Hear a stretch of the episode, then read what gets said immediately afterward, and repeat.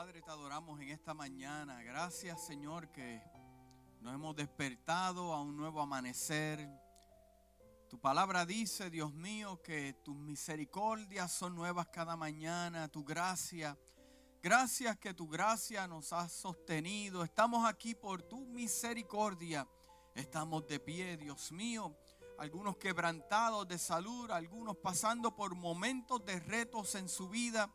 Pero Dios mío, hemos sacado la mañana para reunirnos y adorar tu nombre.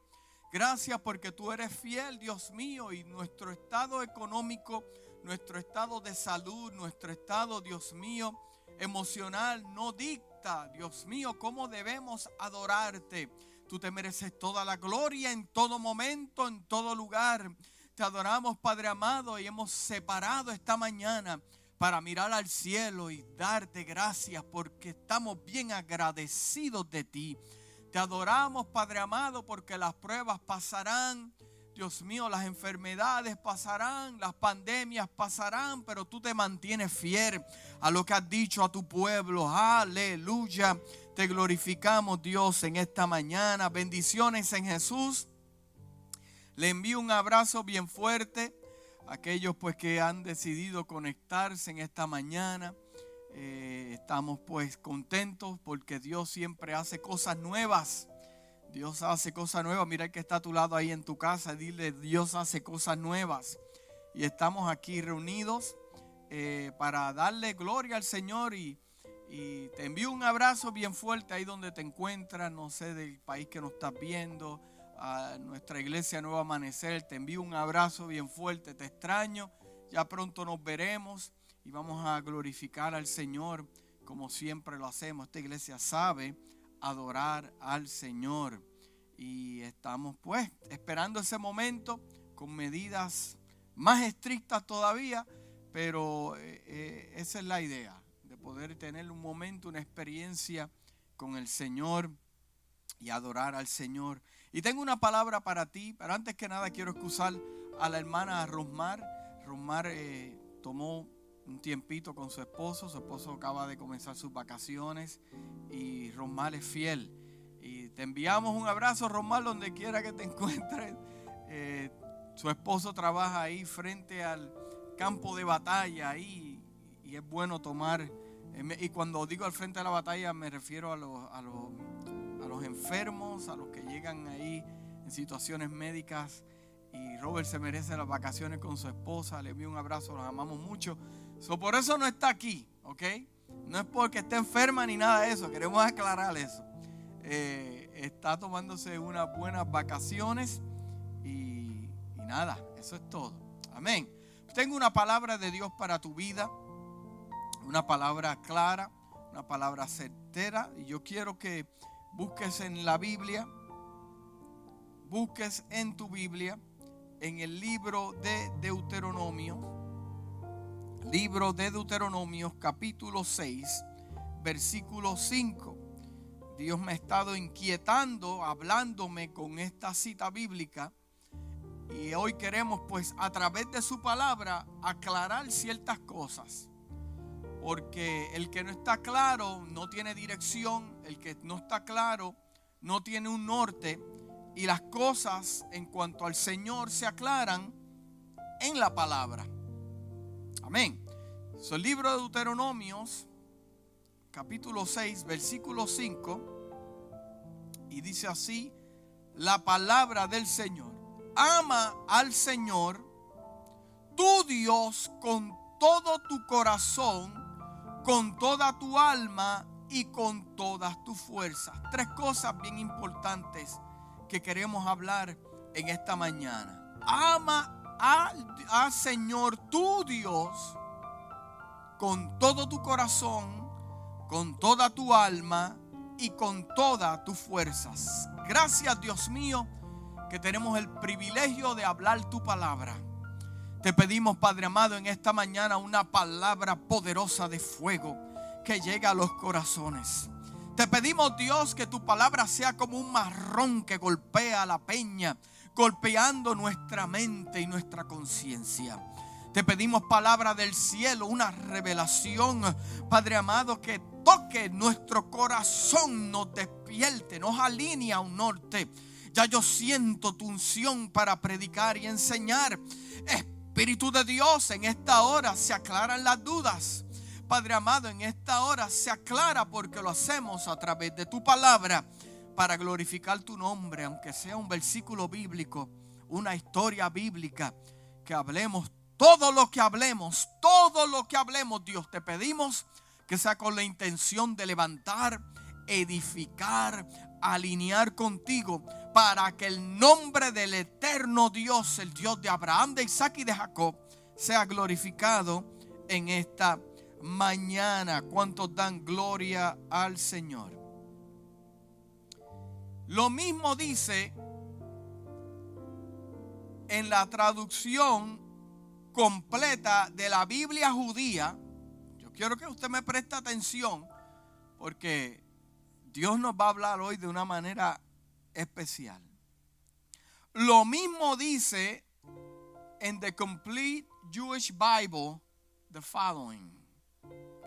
Y debes amar a Adonai, tu Dios, con todo tu corazón, todo tu ser y todos tus recursos. Yo lo quiero leer nuevamente porque cuando leímos el, versículo al principio decía, amarás a tu Dios con todo tu corazón, con toda tu mente, con todas tus fuerzas. Pero cuando voy a la Biblia judía nos dice lo siguiente de Complete Jewish Bible. Y debes amar, debes, es tu deber, es tu responsabilidad. Amar a Adonai, tu Dios, con todo tu corazón, todo tu ser y todos tus recursos. Lo mismo dice en la Reina Valera, miren lo que citó Jesús, dice, y amarás al Señor tu Dios con todo tu corazón, con toda tu alma y con toda tu mente y con todas tus fuerzas. Le añade aún más. Este, escuche bien lo que le voy a decir, este es el principal mandamiento, dijo Jesús. El principal mandamiento. Porque cuando usted ama a Dios con todas estas cosas envueltas, es imposible que usted no funcione y sea útil para el reino de Dios. Yo no puedo amar a Dios con ciertos requisitos, estos y estos no. No, para yo ser efectivo, para yo poder prosperar, para yo poder ver a Dios en mi camino, en mi familia, las promesas de Dios cumplidas, que sí son condicionales. Yo tengo que amar a Dios con todo mi corazón, con toda mi alma, con toda mi mente y como dice la Biblia judía, con todos mis recursos. Mm, ya esto, esto se va a poner complicado pero en el nombre de Jesús tú te vas a quedar conectado y vas a recibir palabra del Señor. Yo reprendo ahora todo espíritu que te dice desconéctate porque lo que vamos a escuchar es palabra del Señor. La pregunta, las preguntas en cuanto a Dios, en cuanto a su palabra, no se contestan a través de las opiniones humanas. Las preguntas en cuanto a Dios no se contestan ni se contestarán a base a opiniones humanas. Se contestan a través de su palabra. No se contestan a través de la opinión del pastor, la opinión del líder, la opinión del presidente, la opinión del gobernador. No, las preguntas se contestan a través de la palabra. Si yo tengo alguna duda, yo tengo alguna pregunta, yo voy a la palabra porque la palabra está diseñada, programada, inspirada por Dios para aclararnos, guiarnos y alinearnos con Él. ¿Cuántos dicen gloria a Dios? No hay otra. No existe otra. No hay una fórmula, no hay un experimento que usted pueda hacer para, para, hacerlo a su conveniencia. No, la palabra no está escrita a la conveniencia de nadie, sino al deseo por lo cual Dios quiso que fuera así. Todo es Dios. Entonces, mis preguntas como hombre de Dios, como hijo de Dios, se contestan a través de su palabra. ¿Cómo usted sabe que Dios sana? Porque la palabra me lo dice así. Y yo lo creo, yo lo enseño, yo lo he visto. ¿Por qué? Porque yo me he puesto de acuerdo con la palabra del Señor para yo ver lo imposible posible. ¿Cómo yo sé eso? ¿Cómo usted sabe eso? Porque la palabra me lo establece de esa manera muy clara. ¿Cómo sabemos que somos salvos por gracia? Porque su palabra me lo dice que somos salvos por gracia. Yo lo creo por fe. ¿Cómo sabemos que Dios cuida a los suyos? Porque Dios dice en su palabra que los míos yo los escondo en el hueco de mi mano, dice Dios. ¿Cómo yo sé eso? Porque me lo dice la palabra. No me lo dice una enciclopedia, no me lo dice CNN ni Fox, me lo dice la palabra poderosa de Dios. ¿Cómo conocemos a Dios, hermano? Pregúntale que está a su lado, ¿cómo usted conoce a Dios? Usted conoce a Dios a través de qué? De su palabra. Una iglesia que no enseña la palabra del Señor será una iglesia estéril, inútil y se va a quedar estancada. Pero una iglesia que toma la doctrina de Dios con sin adulterar la palabra es una iglesia que camina, corazones se amarran a la voluntad de Dios. Por eso no hace falta no hace falta manipular a nadie con doctrinas de hombre. ¿Por qué? Porque la palabra es clara. Si tú quieres, pastor, que tu iglesia se amarre a la visión, tú le hablas a través de la palabra. Mujer que me escucha en esta mañana, oh, yo siento a Dios. Si tú quieres que tu esposo llegue a los caminos del Señor, tú te pones de acuerdo con la palabra, no con los hechos ni su opinión. Tú te pones de acuerdo, o sea, que vea el testimonio de un hombre y una mujer saturada por Dios ¿Por qué? Porque a mí me dice la palabra esas cosas. ¿Cómo conocemos a Dios? Lo conocemos a través de su palabra. Los que temen, los que tienen temor, los que tienen dudas, los que viven inseguros, por lo que está pasando en el mundo, sea con la pandemia o crisis económica, verdaderamente no están alineados con la palabra. Los que están haciendo su voluntad y no la voluntad de Dios, lamentablemente no están alineados con la palabra del Señor. ¿Por qué? Porque la palabra es claro. Dios es claro. Escúcheme bien lo que le voy a decir. Dios es claro, muy claro en lo que Él requiere. Usted sabe lo que le gusta a usted. ¿Le ha usted hecho alguna nota eh, de asignación a sus hijos? ¿La ha puesto en la nevera? Hoy le toca a, Pedrito los trastes. Eh, al esposo te toca doblar la ropa. A mí me toca planchar siempre, pues estamos gozosos en el Señor. entonces, entonces es que mi esposa se está riendo. Permíteme tomar un poquito de agua.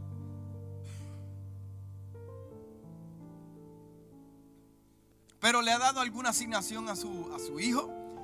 Y usted es claro, porque sabe lo que usted quiere. Usted nunca va a pedir algo que usted no quiere. Entonces Dios es claro en lo que requiere de nosotros como hijos. Yo soy un hijo de Dios. Usted es un hijo de Dios. Y Dios nos establece claro que tiene un plan, un deseo para nuestra vida. Entonces, ¿qué es lo que Dios requiere? ¿Qué es lo que está claro en su palabra? Nos habla de tres cosas muy importantes. No habla del deseo de Dios. Lo que está escrito en la palabra es el deseo de Dios, el corazón de Dios, la mente de Dios. Lo que está escrito en la palabra es su manera como Dios trabaja aunque no lo podamos conocer ni lo conoceremos jamás, nunca a la totalidad de su ser, pero a través de su palabra conocemos la manera en que Dios muchas veces trabaja. También Dios es claro en su voluntad. Diga el que está a su lado su voluntad. Dios es claro. Dios no habita en lugares grises como habitan los hombres. No, Dios es claro. El que duerme, escúcheme bien claro, es despertado a la verdad cuando escudriña la palabra del Señor. El que duerme, el que duerme es despertado cuando escucha la verdad, escudriña la palabra del Señor. El ciego puede ver cuando escudriña la palabra del Señor. Inclusive el salmista dice en el Salmo 119, versículo 105, dice, lámpara es a mis pies tu palabra y lumbrera a mi camino. No está hablando de lo que dicen los enemigos, no está hablando de lo que dicen los filisteos, los amalecitas. No, lo que está hablando es que tu palabra es lo único que me puede guiar mis pies y es lumbrera a mi camino. O sea, no importa en el lugar más oscuro que yo me encuentre, en el lugar de retos, pero si la palabra es la que me está guiando, yo voy a caminar con pasos seguros. ¿Cuántos dan gloria al Señor. Entonces lo mismo, yo quise, mira hermano, mi intención es saturarte y bombardearte con qué? Con mi opinión, absolutamente que no. Mi intención es bombardearte con lo que a mí me dice la palabra del Señor. Lo mismo dice en la versión de Message Bible en English. Dice lo siguiente, traducida al español. Y lo voy a leer lento para que usted me entienda. Dice el salmista, por tus palabras puedo ver a dónde voy. Arrojan un rayo de luz en mi camino oscuro. Me he comprometido y nunca volveré de vivir por tu justo orden. Todo se está desmoronando sobre mí Dios reúneme de nuevo con qué? Con tu palabra. El salmista está diciendo, me estoy rompiendo en cantos. Tal vez mi enfermedad, tal vez la crisis económica, tal vez la situación con mis hijos. Me estoy rompiendo en cantos. No doy para mucho. Mis fuerzas se me están acabando, pero el salmista dijo lo siguiente, pero me puedo renovar a través de tu palabra, puedo obtener fuerzas a través de tu palabra. Dice el salmista, adórtame con tus mejores dichos. Dios, enséñame tus santas reglas. Mi vida es tan cerca como mis propias manos, pero no olvido lo que has revelado, donde Dios lo ha revelado a través de su palabra. Los malvados hacen todo lo posible para desviarme del camino, pero no me desvío una pulgada del curso. Heredé tu libro sobre la vida. Es mío para siempre. Qué regalo tan feliz. ¡Wow! ¡Qué explosivo eso!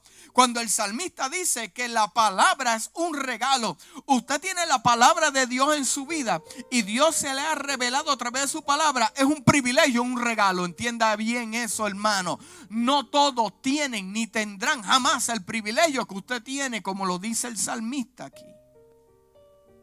Es un regalo y qué feliz me hace que yo puedo tener a alguien que sabe más que yo, que sabe más que la humanidad, que es el que me dirige. ¿Por qué? Porque me conoce, Él me hizo, diseñó mi propósito y mi destino. Wow.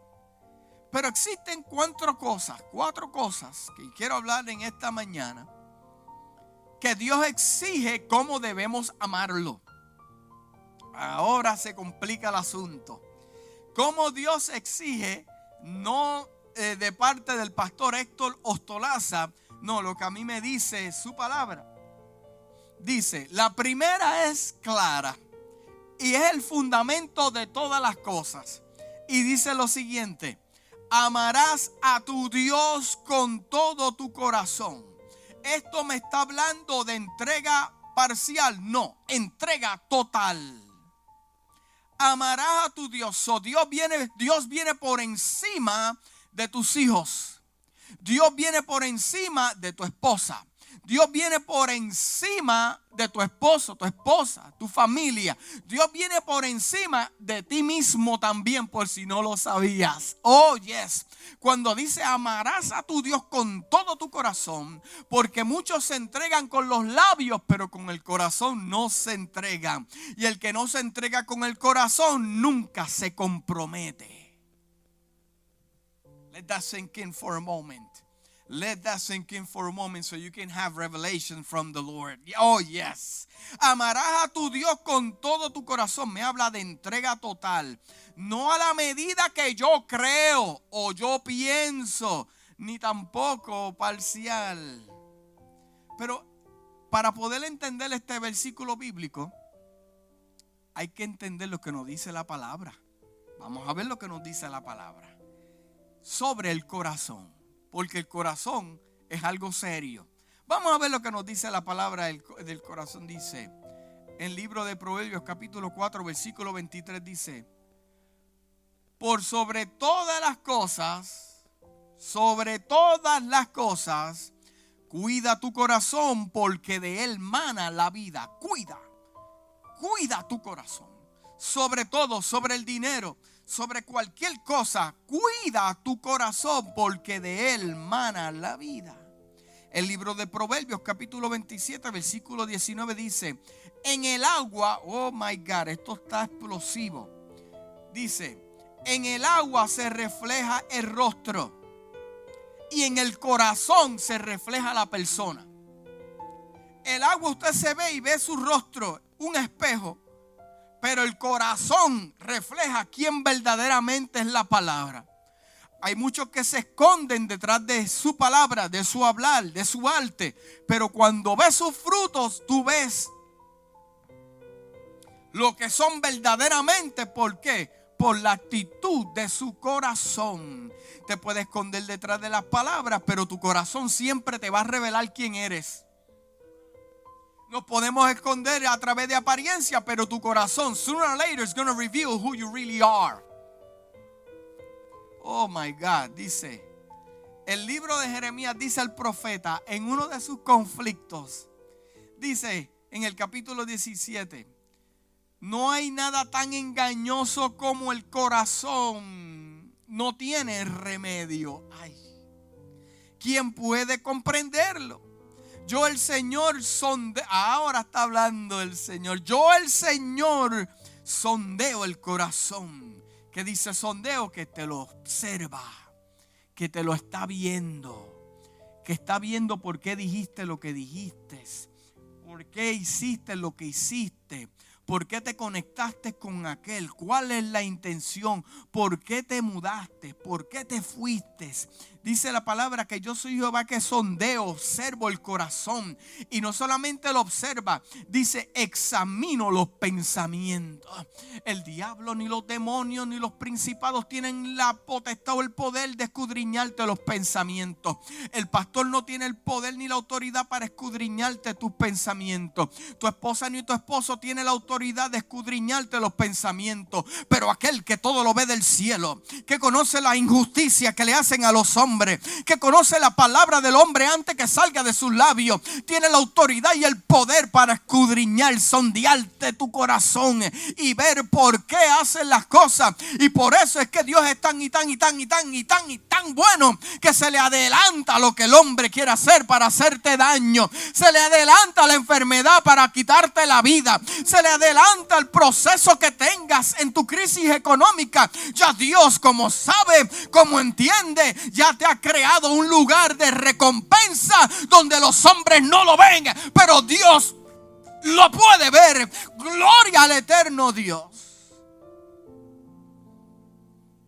El libro de Primera de Pedro dice lo siguiente. Dice el hermano Pedro lo siguiente. Que la belleza de ustedes no sea externa. Que consiste en adornos tales como peinados ostentosos, joyas de oro y vestido lujoso. ¿Para qué? Para aparentar. Dice el hermano Pedro, que su belleza sea más bien la incorruptible, la que produce lo íntimo del corazón. Y consiste en un espíritu suave y apacible. Un espíritu suave y apacible. Esta sí que tiene mucho valor delante de Dios. No es la apariencia, es el corazón. El libro de Jeremías capítulo 29 dice lo siguiente. Me buscarán, me buscarán y me encontrarán cuando me busquen de todo corazón. Oh, my God. Mire, si yo decido acabar el mensaje en esta mañana y nos quedamos con este versículo, ahora sabemos por qué eh, eh, eh, peticiones no son contestadas. Ahora sabemos por qué, porque lo buscan parcial. Le oran parcial, pero la Biblia, que es clara, a mí me dice, me buscarán y me encontrarán cuando me busquen de todo, no a medias, no, no, no. Cuando me busquen de en medio de una pandemia, cuando la iglesia decida provocar a Dios verdaderamente, y yo tengo un grupo de personas que dicen: Yo en mi casa serviremos a Jehová, y no estén a la izquierda ni a la derecha, ni parcial, no que estén claros. Entonces Dios derramará de su gloria en la casa, en la iglesia. Tendremos autoridad y poder para decirle a un mundo que está confundido que Dios es la última palabra y la única alternativa. Oh, yo siento a Dios en esta mañana.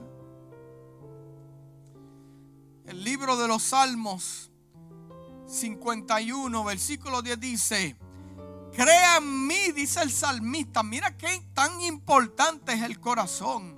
Crea en mí, oh Dios, un corazón limpio y renueva mi fuerza de mi espíritu. Mira lo que dice el libro de Samuel. Primera de Samuel. Dice el gran profeta, uno de mis profetas preferidos. Pero el Señor le dijo a Samuel, no te dejes impresionar por las apariencias. Oh, alguien es experto en esto. Alguien le está enseñando al profeta, eh, cuidado, cuando fue a buscar al próximo rey de Israel, le trajeron los soldados, los mejores soldados, los más lindos los más experimentados con espadas, supuestamente. Pero Dios detuvo a Samuel y le dice, no te dejes impresionar por su apariencia ni por su estatura, pues yo los he rechazado, no son ellos. La gente se fija en las apariencias. Esto es Dios hablándole al profeta, hermano. La gente se fija en las apariencias, pero yo me fijo en el corazón. So, si Dios te ve el corazón, escudriña los pensamientos y Dios sabe que lo que estás haciendo es con la intención de edificar, levantar y crear un lugar para Dios. No importa lo que se levante contra tu vida, Dios sabe y entiende y te conoce. Y por eso no hay nadie quien te toque, no hay nadie quien te elimine ni te saque de lo que Dios habló. Él conoce. Y cuando Él conoce tus pensamientos y tus intenciones, bendice todo lo que tú haces. Oh, aleluya. El libro de Proverbios capítulo 3, versículo 5 al 6 dice, confía en el Señor de todo tu corazón, con Confía en el Señor con todo tu corazón. Mira, hermano, déjeme de explicarle algo para que me entienda y estemos claros. Yo quiero que usted se acuerde de lo que le voy a decir. De aquí a noviembre, te voy a profetizar algo. De aquí a noviembre las cosas se van a poner peores. Se van a complicar. Y en esto es donde se eliminan los niños de los hombres. Los que aman a Dios con los que no aman a Dios, en los momentos donde hay terremotos, es que se caen las cosas que no están bien puestas. Ahí es que vas a saber si verdaderamente amamos a Dios con todo el corazón o amamos más la vida y las cosas terrenales que el mismo Dios. Cuando se sacudan las cosas. Porque esto que está pasando es para Dios también trabajar con la iglesia. Porque muchos en la iglesia lo honran con la boca, lo honran con ofrenda, pero cuando es el momento de entregar el corazón no lo haces. Entonces Dios tiene que provocar una situación para que te encuentres tú mismo y como la palabra es tan poderosa y se cumple, te puedas ver en la palabra y decir, yo estoy falto, como dijo el salmista. No me gustó eso que dijiste el pastor. Es que yo la responsabilidad mía es predicar. Mi hermano, le gusta a usted, no le guste.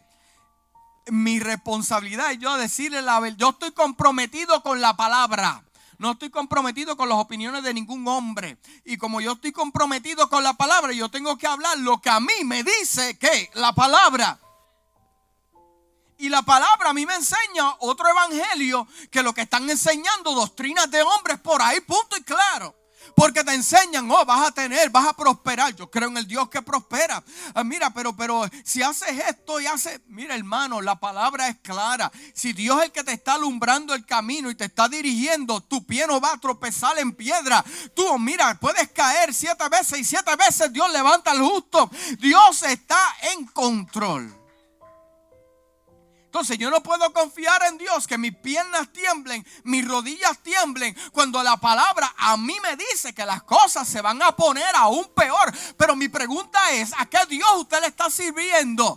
¿A qué Dios usted le está sirviendo? No me tire piedra a mí, hermano. Yo estoy repitiendo el mensaje que ya está escrito. I'm just a messenger. Do not shoot the messenger. Dice la palabra. Confía en el Señor de todo tu corazón y no en tu propia inteligencia.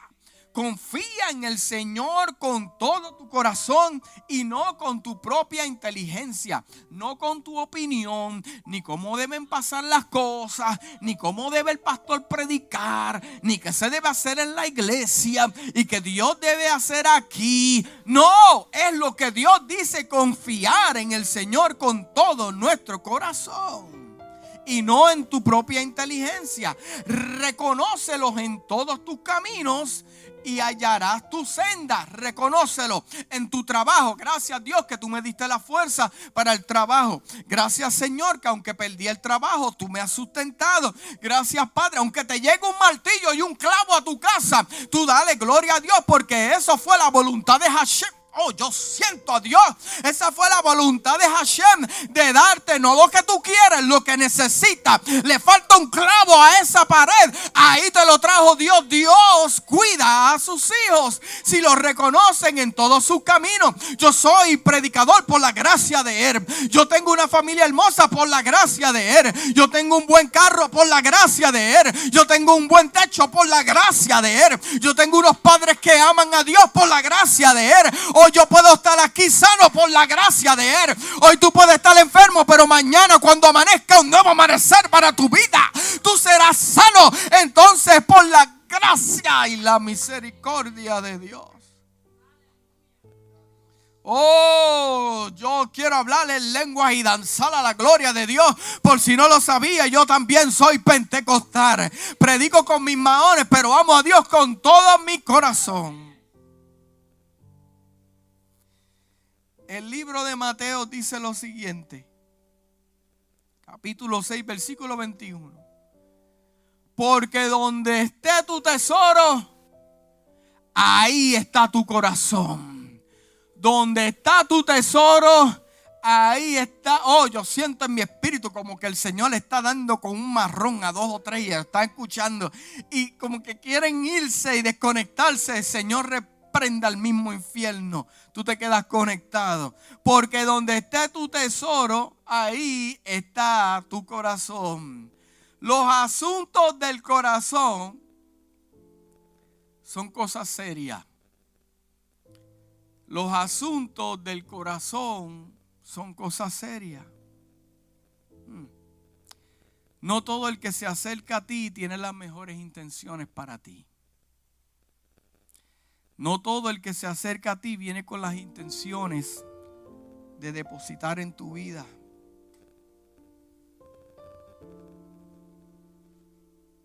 muchos se acercarán a tu vida no por lo que eres, por lo que cargas. Y mientras no haya un fluir de recursos a través de ti para su vida, ya no te aman. Esos son asuntos del corazón. Aleluya. Porque muchos se acercarán a tu vida a darte, a depositarte. Pero otros vienen con las intenciones de extraer de ti porque tienen hambre de algo. Y cuando esa hambre no es saciada, se van hablando de ti, hablando de la iglesia. No importa que seas ministro, puede ocurrir en tu casa, en tu trabajo. Esos son asuntos del corazón dañado. Escucha bien, no todo el que se acerca viene con las intenciones de darte un buen consejo para que prosperes, porque te aman. Vienen con la intención de subestimarte. Vienen con la intención de criticarte. Vienen con la intención de menospreciarte. Yo no le acepto un consejo a nadie que venga a criticarme, al menos que tenga 10 complementos para mi vida. Si la persona no me ha dado 10 complementos, no te voy a escuchar la crítica. Te la voy a ignorar y la voy a echar a la basura. Te lo estoy diciendo claro.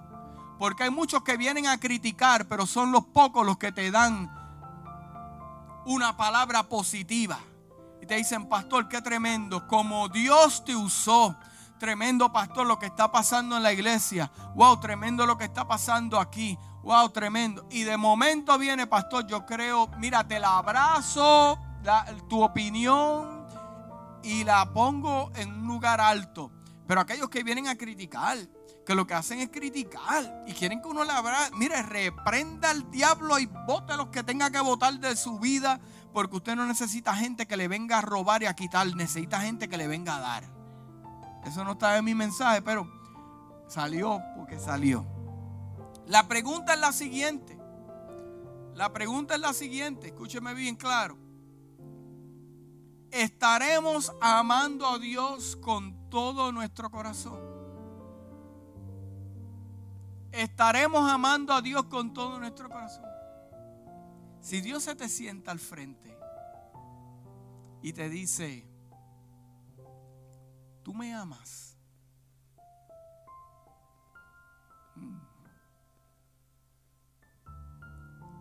¿cuál sería su contestación?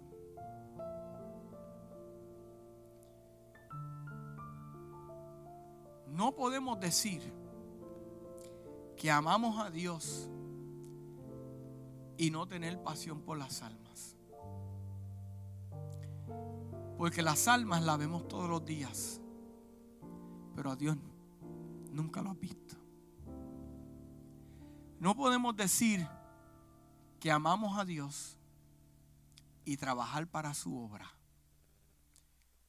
Y a mí como me gusta probar todo por la palabra, en el libro de Juan capítulo 21, Jesús tiene una conversación con Simón Pedro y le hace ciertas preguntas.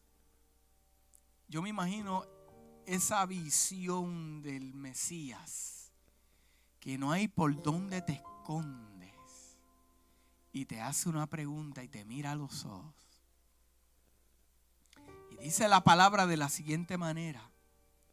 Cuando hubieron comido, Jesús dijo a Simón Pedro, Simón hijo de Jonás, ¿me amas más que estos? Y Pedro le respondió, sí Señor, tú sabes que te amo. Él le dijo, apacienta mis ovejas, apacienta mis corderos. Volvió a decirle la segunda vez, mire, mire lo que está haciendo Jesús con Pedro. Simón, hijo de Jonás, ¿me amas? Pedro le respondió, sí Señor, tú sabes que te amo. Jesús le dijo, pastorea mis ovejas. Le dijo por ya cuando el Señor te pregunta por tercera vez, algo viene. Le dijo, Simón, hijo de Jonás, ¿me amas? Pedro se entristeció de que le dijese por tercera vez, ¿me amas? Y él respondió, Señor, tú sabes todo. Tú sabes que te amo. Jesús le dijo, apacienta mis ovejas de la manera de usted demostrar, wow, esto es poderoso. De la manera de usted demostrar que ama a Dios es trabajando para Dios es trabajando para su obra. No me diga a mí que usted ama a Dios y usted no es útil para el reino. Porque Jesús aquí tres veces claro se lo está aclarando. Tú dices que me amas, ¿por qué? Porque estás disfrutando de los beneficios los cinco panes y los dos peces. Estás en el beneficio de que puedes caminar sobre las aguas estás disfrutando el beneficio de que estás viendo los endemoniados yéndose. Pero cuando te toque a ti trabajar, cuando te toque a ti trabajar que yo me vaya, trabajarás con el mismo fervor, caminarás con las mismas fuerzas. Si tú me amas, tú vas a trabajar para mí. Déjeme decirle algo, mi hermano. Y ya usted lo sabe, yo no quería ser pastor. Yo quería ser un músico profesional y lo logré. Yo estoy aquí porque yo estoy agradecido de Dios y por eso mi voluntad aquí no existe en lo absoluto. Existe la voluntad de mi Padre que me envió como envió al Mesías. De la manera en que yo demuestro cuán agradecido yo estoy de Dios, no es a través de un post en Facebook, porque las páginas agarran todo lo que usted escribe, no son con hechos, con obras de que yo amo a Dios y estoy agradecido. Yo decir que amo a Dios y sentarme en una silla con tanto talento y... Eso no es lo que a mí me dice la palabra del Señor. Ahora las cosas se van a complicar un poco. Si la iglesia, que es la novia de Jesús, no podemos decir que lo amamos y no tener ningún compromiso con Él ni con la iglesia. No podemos decir que lo amamos y no serle fiel, ni tampoco comprometernos a una relación personal. Mira, hermano, debe limpiar los espejuelos. Tengo problema con eso. Que usted tenga una relación con su esposa y usted no le dé un beso, un abrazo y le dice que le ama que tenga relaciones con amistad y nunca le demuestren nada. El amor no se demuestra con palabras, se demuestra con hechos. Y en el reino de Dios no se demuestra con lo bonito que prediquemos, ni no se demuestra cuando trabajamos y le somos fiel. Y ese es el problema de la iglesia de este tiempo, que con sus labios lo honran, pero su corazón, su corazón está muy lejos de Dios. Vamos a seguir hablando. Dice, Respondió Jesús y le dijo, esto dice en el libro de Juan capítulo 14. Respondiendo Jesús y le dijo, el que me ama, mi palabra guardará. El que me ama, mi palabra guardará. Y dice, y mi padre, oh, aquí ya el asunto se está agrandándose. Dice, y mi padre le amará y vendremos a él.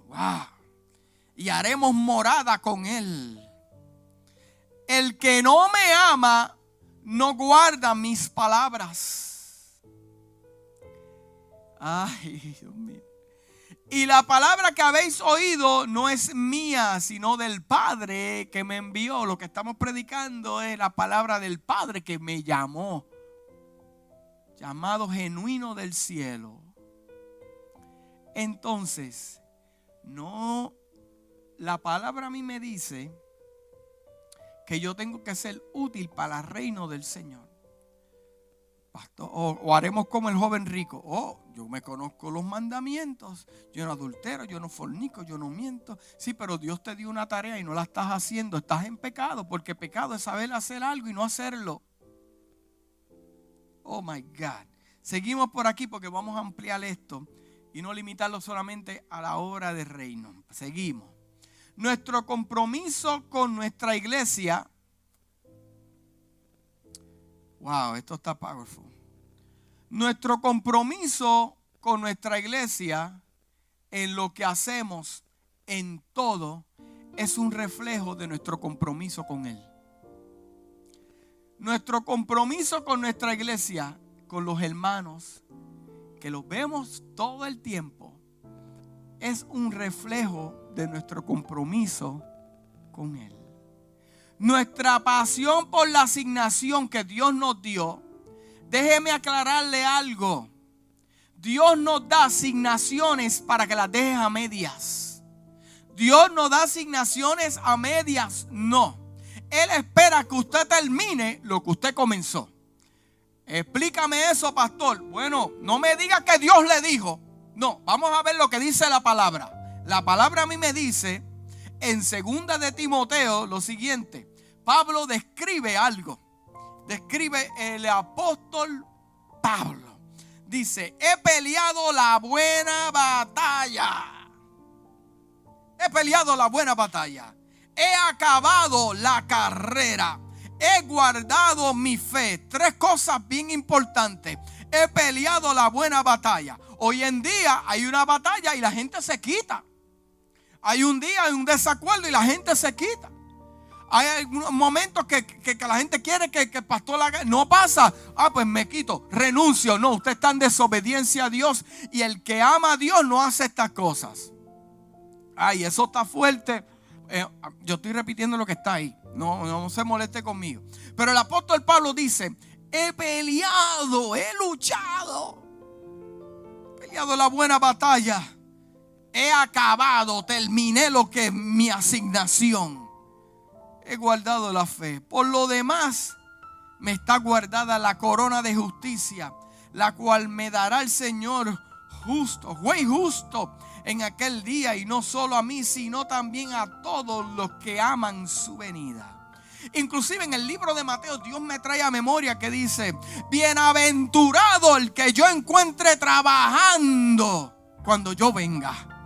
Búscalo que lo dice en el libro 24 de Mateo, cuando pasan todas esas cosas, bienaventurado y bendecido el que yo encuentre trabajando para mi obra. Un problema serio.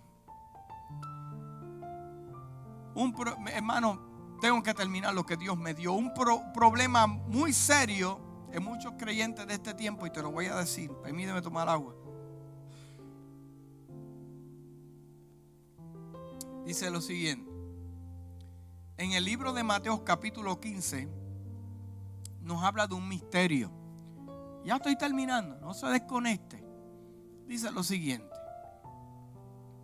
Entonces se acercaron a Jesús ciertos escribas y fariseos de Jerusalén diciendo, ¿por qué tus discípulos quebrantan la tradición de los ancianos? ¿Por qué no se lavan las manos cuando comen pan? Pero ven acá, ¿de dónde salió eso? ¿Quién estableció esa regla? Yo buscado en la palabra, Dios no estableció eso por ningún lado. Esas fueron las reglas de los ancianos, lo está diciendo ahí. Lo están diciendo ahí. ¿Por qué no se lavan las manos cuando comen pan? Respondiendo, él les dijo, porque también vosotros que levantáis el mandamiento de Dios por vuestra tradición. Jesús, le Jesús los trae otra vez a, a dónde? A la palabra. Y le dice, esa es la opinión de hombres de ustedes. Pero yo voy a decir lo que dice la palabra. Jesús siempre fue a la palabra. En el desierto fue a la palabra. Con los fariseos fue a la palabra. Fue claro a la palabra. Jesús le dijo, porque también ustedes quebrantan el mandamiento de Dios por vuestra tradición. Porque Dios mandó diciendo, ahí va Jesús siempre a, a honrar a su padre. Honra a tu padre y a tu madre. Y el que maldiga al padre o a la madre muera irreprensiblemente. Vosotros dicen, cualquiera que diga a su padre o a su madre, es mi ofrenda a Dios todo aquello que pudiera ayudarte. Dice, ya no he de honrar a su padre o a su madre. Así habéis invalidado el mandamiento de Dios por vuestra tradición. Y viene Jesús y le dice, hipócritas. Oye, la hipocresía Dios la castiga como el adulterio y la fornicación, la mentira y el robo. Eso es un pecado. Hipócritas. Bien profetizó de vosotros Isaías cuando dijo, este pueblo de labios me honran, mas su corazón está muy lejos de mí. Me adoran, me cantan, pero en el momento de demostrar su fidelidad, hacen como Pedro y se esconden cuando la presión se monta. Seguimos aquí pues en vano me honran. Aleluya. Enseñando como doctrinas mandamientos de hombres.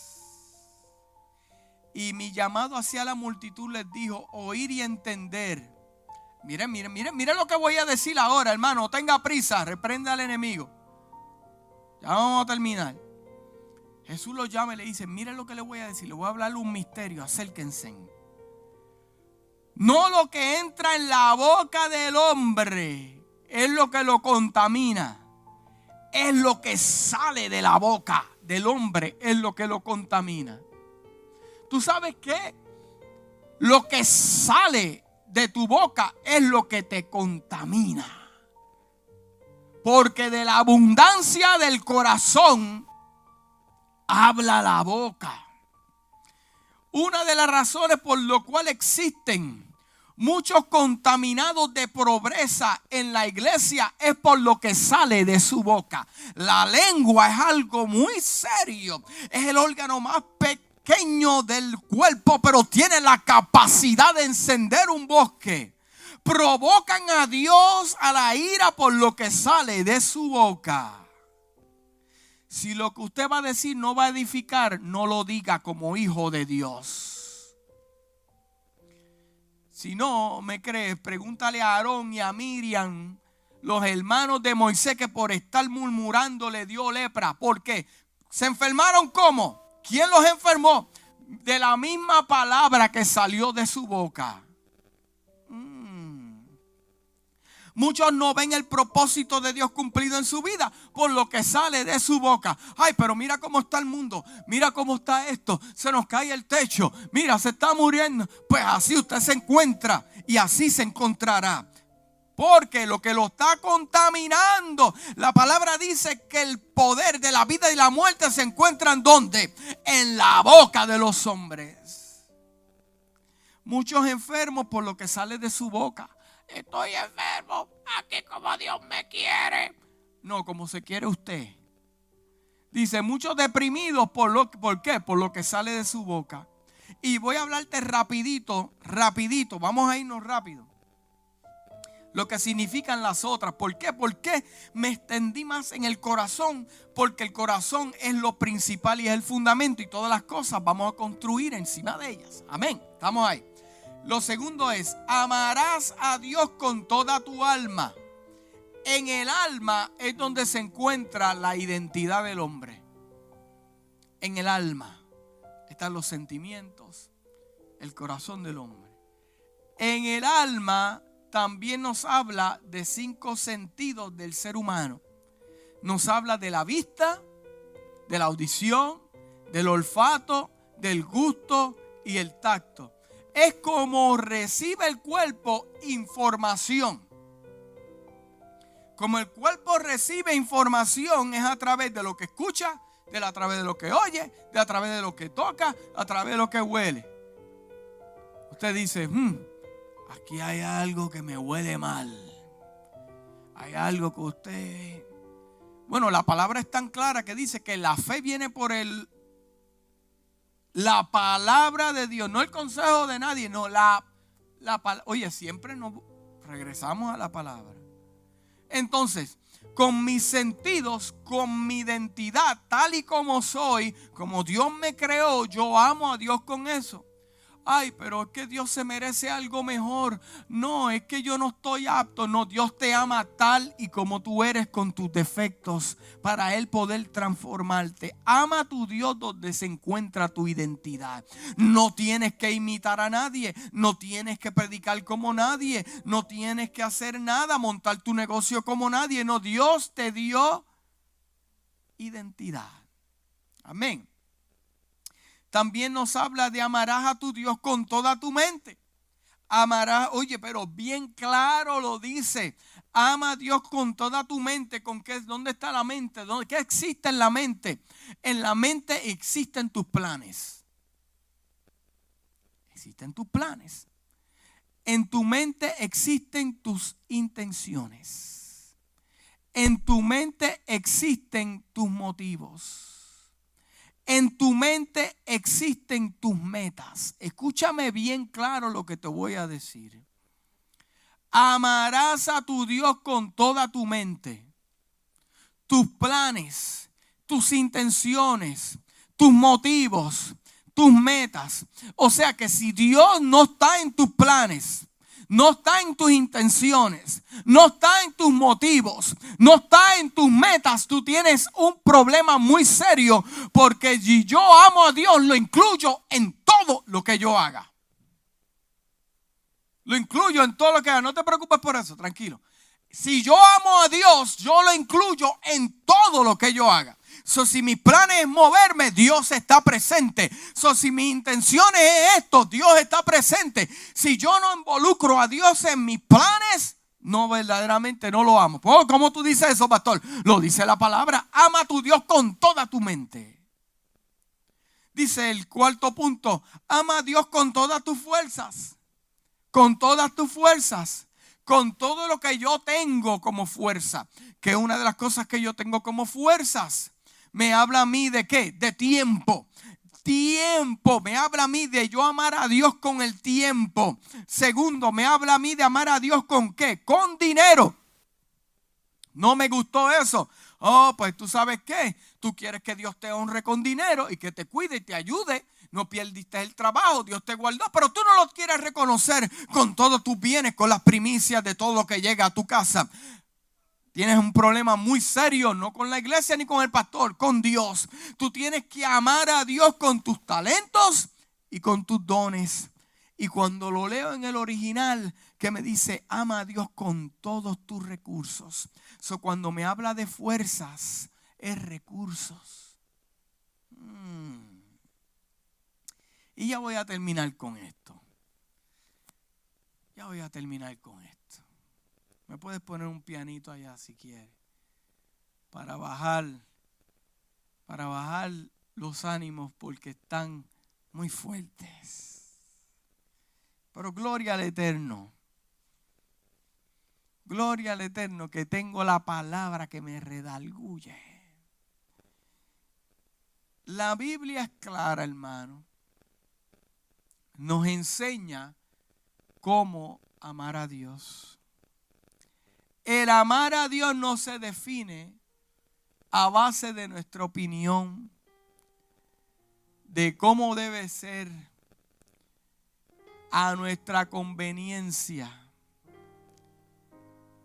si no está establecido en la palabra. Toda ofrenda que ustedes no alineada con la palabra no es recibida. ¿Cómo podemos decir que amamos a Dios, que nunca lo hemos visto, y odiamos al prójimo, hablamos mal de él, le levantamos falso testimonio y calumnia? Entonces usted no ama a Dios. No me diga que ama a Dios, no, no se lo voy a aceptar. Sus palabras dicen otra cosa, pero su corazón dice otra. ¿Cómo podemos decir que amamos a Dios? Y se nos tiene que obligar a venir a la iglesia. ¿Cómo usted puede decir que, cómo usted puede decir que ama a Dios y tampoco se conecta en los servicios online? ¿Cómo podemos decir que amamos a Dios y no sustentamos su obra. David tuvo el corazón conforme al corazón de Dios. ¿Tú sabes por qué? No por la adoración. No, no, no, no, no. Es porque David amaba lo que Dios amaba. Pues, explícame eso. Pues vamos a ir a la palabra. Cuando se encontró con el filisteo, todo chorro de cobarde ahí, el pueblo israelita, el ejército, chorro de cobardes ahí amerentado. Dice que llevaba días, 40 días atormentándolo ahí. Y David dijo, ¿quién es este incircunciso que viene a hablar sobre el, el, ejército y de los hijos del Dios viviente? ¿Por qué? Porque amaba, David amaba lo que Dios amaba. Y si usted no ama a su iglesia, usted no puede decir que ama a Dios. Porque el que ama a Dios se compromete con Dios automáticamente como fruto abraza su casa donde Dios lo plantó. Mm. ¿Cómo podemos decir que lo amamos y no sustentamos su obra? ¿Cómo podemos decir que amamos a Dios y siempre le damos lo que nos sobra en tiempo, dinero, talentos y dones? ¿Cómo podemos decir que amamos a Dios y no ayudamos al necesitado? Hermanos, yo le digo esto porque esto es para pensar. Esto es para pensar. ¿Por, ¿Por, qué, hermano? Yo le digo esto. Es porque estamos viviendo en tiempos muy difíciles. Mire, hermano, las cosas se están poniendo bien complicadas. Encienda las noticias. Y se va a complicar aún más. Te lo estoy diciendo desde que comenzamos. Entonces, como hijo de Dios, mi responsabilidad es cumplir con Dios para que no tengas excusa, ni yo tampoco tener excusa, porque la Biblia es clara las cosas se están complicando y jugar al cristianismo ya no va a ser una opción. O eres o no eres. Jugar a la iglesia ya no va a ser una opción. Que yo tengo mis pecados aquí ocultos, pero me disfruto los beneficios de Dios. Ya no va a ser una opción. O amas a Dios o no lo amas. El tiempo llegará donde vas a tener que decidirte si amas a Dios o no lo amas. ¿Y cómo se demuestra eso? No con tu diploma de instituto, no con los versículos que te enseñó el maestro de la escuela dominical. Se demuestran con una actitud de obra, de que tú sabes, de que sabes, de que sabes, de que Dios va delante de ti y tú te mantienes firme. Tiempos difíciles, iglesia. Y Dios continúa hablando y hablando y hablando y hablando. Y prefiere cerrar tus oídos. Cuando llega el día malo, entonces, mi hermano, le estoy diciendo esto para que usted no tenga excusa. Yo un día me quejé con Dios. Y le dije, tú me, tú me das unos mensajes que revolucionan mi vida y yo los escribo y yo les predico a la iglesia. Pero de momento veo dos o tres que no funcionan, no despiertan, no se mueven. Y Dios me habló a mi vida y me dijo, eso no es tu responsabilidad. Tú habla lo que tienes que hablar para cuando yo los juzgue y ponga sus obras en justicia, no tengan excusa. Y desde ese día yo me despojé de esa presión. yo no tengo que cambiar a nadie, yo no tengo que hablarle a nadie, no, la palabra misma no necesita la ayuda de ningún mortal para ser revelada la palabra de Dios. Aleluya. La pregunta es cómo actuaremos cuando el mundo rete nuestra fe como iglesia. Ya comenzaron a quemar iglesias, ya comenzaron a decirle iglesias que no canten. Esto es el principio de lo que viene para el mundo. Usted se va a mantener firme con los que creen, así como hizo David. O son los que van a huir. Con palabras, escúcheme bien hermano, escúcheme bien por amor a Dios con palabras, no lo va a lograr. No lo va a lograr. No lo va a lograr. Y lo dejo con este versículo que dijo el apóstol Pablo. Porque con palabras no lo va a lograr. No, escúcheme bien. Pablo dijo lo siguiente. Dijo, en Primera de Corintios capítulo 2 versículo 4 dice, "Y mi mensaje y mi predicación fueron muy sencillos. Mi mensaje, dijo Pablo, y mi predicación fue muy sencilla. En lugar de usar eh, discursos ingeniosos y persuasivos, confié solamente en el poder del Espíritu Santo Confieso, oh, yo siento a Dios en esta mañana. Pablo dijo, confié en el poder del Espíritu Santo solamente. No quise manipular a nadie. No lo tuve que hacer. No tuve que convertir un disparate creado de un hombre y crear una doctrina para mi iglesia. No, la doctrina ya está establecida aquí y no fue establecida por ningún hombre. Entonces el apóstol Pablo dice, lo que yo le hablo a ustedes, yo dependo del Espíritu de Dios. ¿Y cómo nosotros podemos disfrutar del Espíritu de Dios?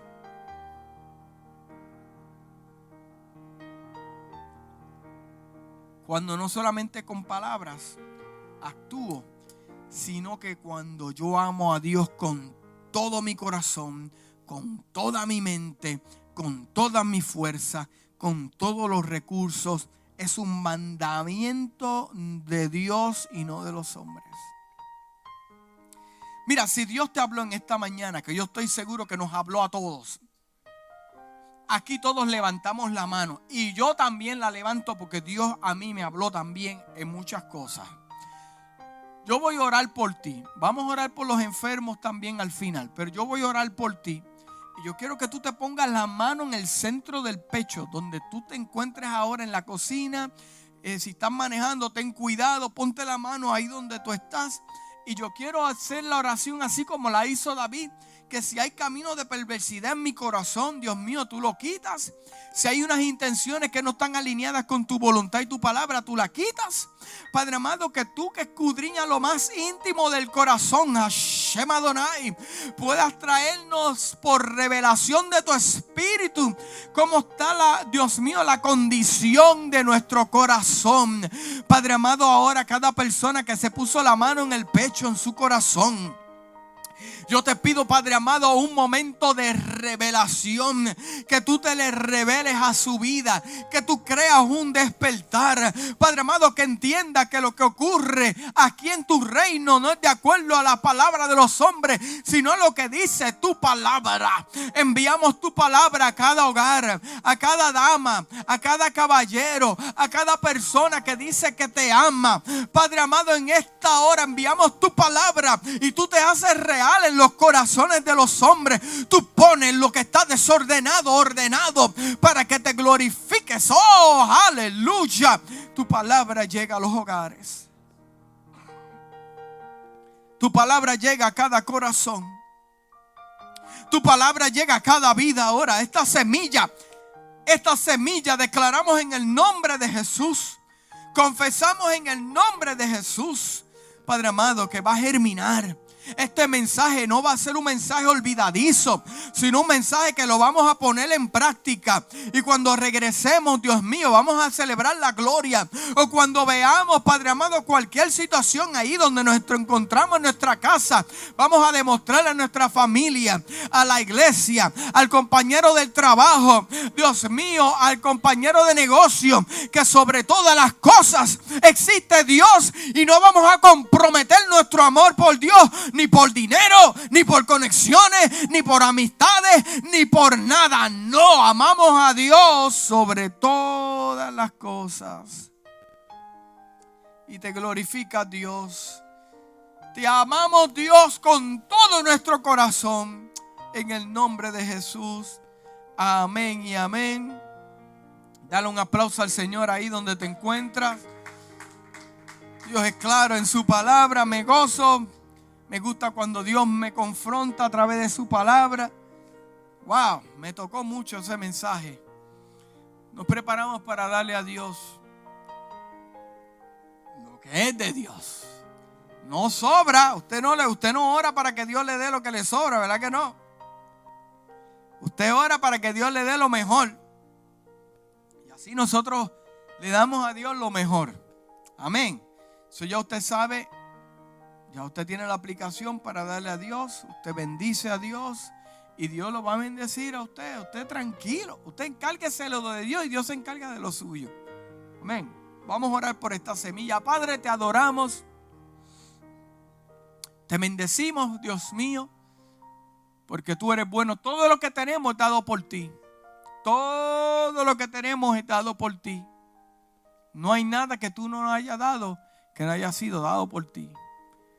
Te damos, Dios mío, ofrenda a tu casa. Se expande tu territorio. Se expande en la comunidad. En esta casa me hablaste que íbamos a ver milagros y prodigios. Yo los creo, yo lo veo en lo mi espíritu, aunque no lo vea en lo físico. Yo lo veo, Dios. Glorifícate. Y vamos a cosechar a tu tiempo. No solamente dinero, vamos a cosechar muchas cosas, protección divina. Vamos a cosechar gozo, alegría, paz en medio de la tormenta, pandemia. Nuestro gozo que se encuentra en nuestra salvación. En el nombre de Jesús. Aleluya. Vamos a orar por los enfermos. Si te encuentras enfermo, Tal vez sea por, por, no sé, cualquier situación, huesos, diabetes, enfermedad. Tal vez estás con el virus. Enviamos la palabra de sanidad. Padre amado, yo te presento a los enfermos de la casa, a los familiares de enfermos que tal vez se encuentran en su país. Enviamos tu palabra. Tu palabra a mí me dice, yo me pongo de acuerdo no con la enfermedad, me pongo de acuerdo con la palabra que a mí me dice que por tu llaga fuimos nosotros curados. Tu palabra dice que tú llevaste nuestras dolencias a la cruz del Calvario, Dios mío, para hacerme sano. Ya, yo estoy sano. Todos nos escuchan, ya estamos sanos. Antes que la enfermedad nos toque, ya estamos sanos. Porque tu palabra lo dice y lo establece bien claro nos ponemos de acuerdo con tu palabra. El que está enfermo diga ahora, yo me pongo de acuerdo con la palabra. La palabra dice que ninguna plaga toca mi morada. La palabra a mí me dice que aunque me muerda la serpiente, yo no voy a morir. No, porque yo me pongo de acuerdo con la palabra. Gracias Dios mío que nuestro corazón se pone de acuerdo con la palabra ahí donde estés. Presión disminuye. La fiebre que tienes disminuye ahora en el nombre de Jesús. Yo reprendo ahora toda fiebre. Así como Pablo oró, Dios mío, porque tenía fiebre. Yo también me pongo de acuerdo con esta palabra. Toda infección que tengas en los pulmones, bronquio, infecciones intestinal ahora, en el nombre de Jesús se va. Disminuye ahora y que puedas disfrutar de la vida en plenitud que Jehová Dios te ha dado. En esta hora yo reprendo toda fiebre, yo reprendo toda bacteria. Ahora hay libertad en el Espíritu de Dios ahí en tu casa. Recibe sanidad, ponte la mano donde estés afectado. Tal vez tus rodillas, tu cuello, tus pulmones, tu estómago. Eres sano, enviamos la palabra de Dios. En el nombre de Jesús. Amén y amén y amén. Dale un aplauso al Señor ahí donde te encuentras. Qué bueno es Dios. Ya nos vamos.